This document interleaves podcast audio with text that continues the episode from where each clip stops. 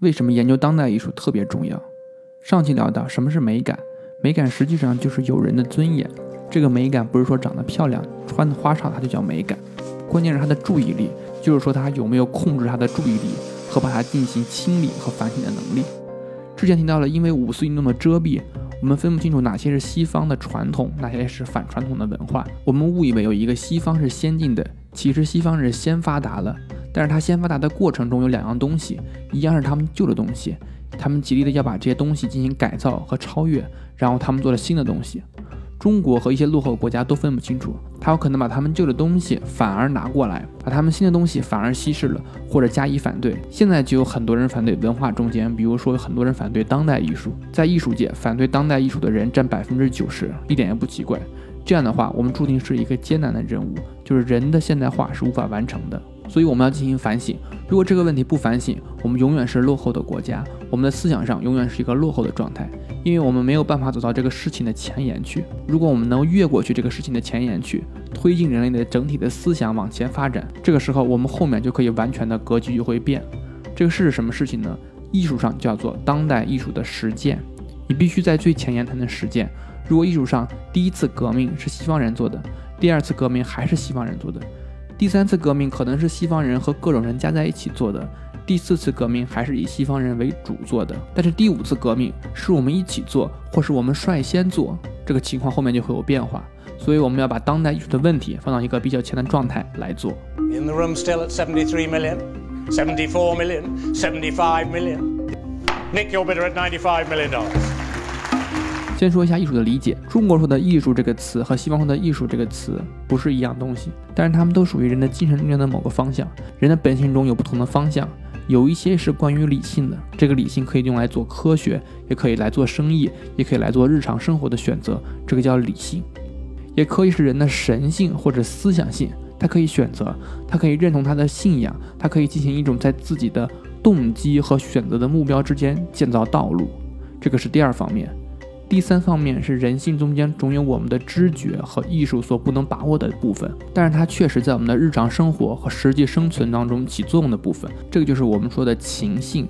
一个人我们很喜欢他，我们说他是不是性情中人？他除了比较的精明和聪明之外，他除了有一定的思想和有他的理想之外，我们还有一些比较动人的人性的丰富性，就是说他是个性情中人。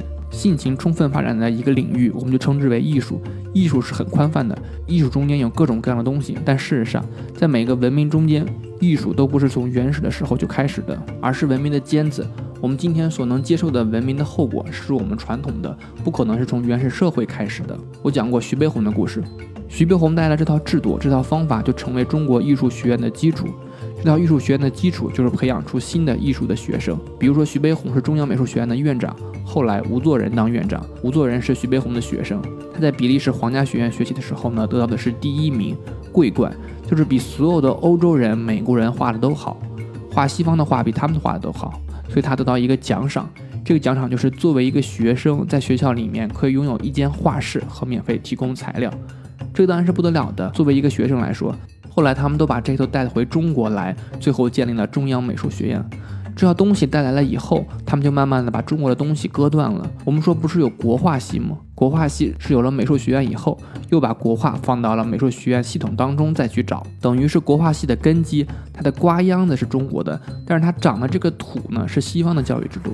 所以国画系你要考试，你也要考素描，你也要考色彩，考的跟卢浮宫的艺术是一样的。所以我观察就出现一个情况：当年国内建国周年展有一个美术大展，但是看完之后呢？感觉像是卢浮宫的一个偏殿。卢浮宫一共有七十三个殿，这个好像是我们有七十五、七十八个殿就到中国了。它完全是西方的这套现实主义的观念和写实主义的方法的发展。虽然少数的有一两张是中国艺术的情况，但是总体上它已经改变了。也就是说，现在中国的艺术在艺术学院制度引入之后，这个不是我们一个人的事，它是整个政治观念、思想观念、经济基础是这样改的。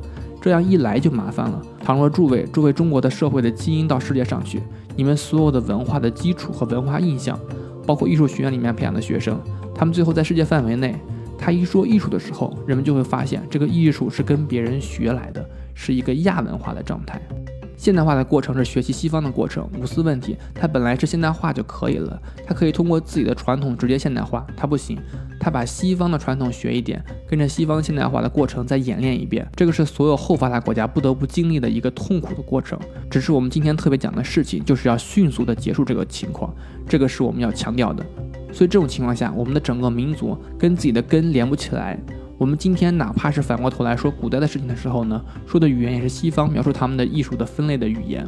比如说，我们说中国古代的雕塑，中国古代没有雕塑的概念。比如说，我们说中国古代建筑，梁思成和林徽因这两个人是在美国留学以后回来之后，把中国的东西叫做中国古代建筑，这是一个美国概念。大家发现事情的严重性了吧？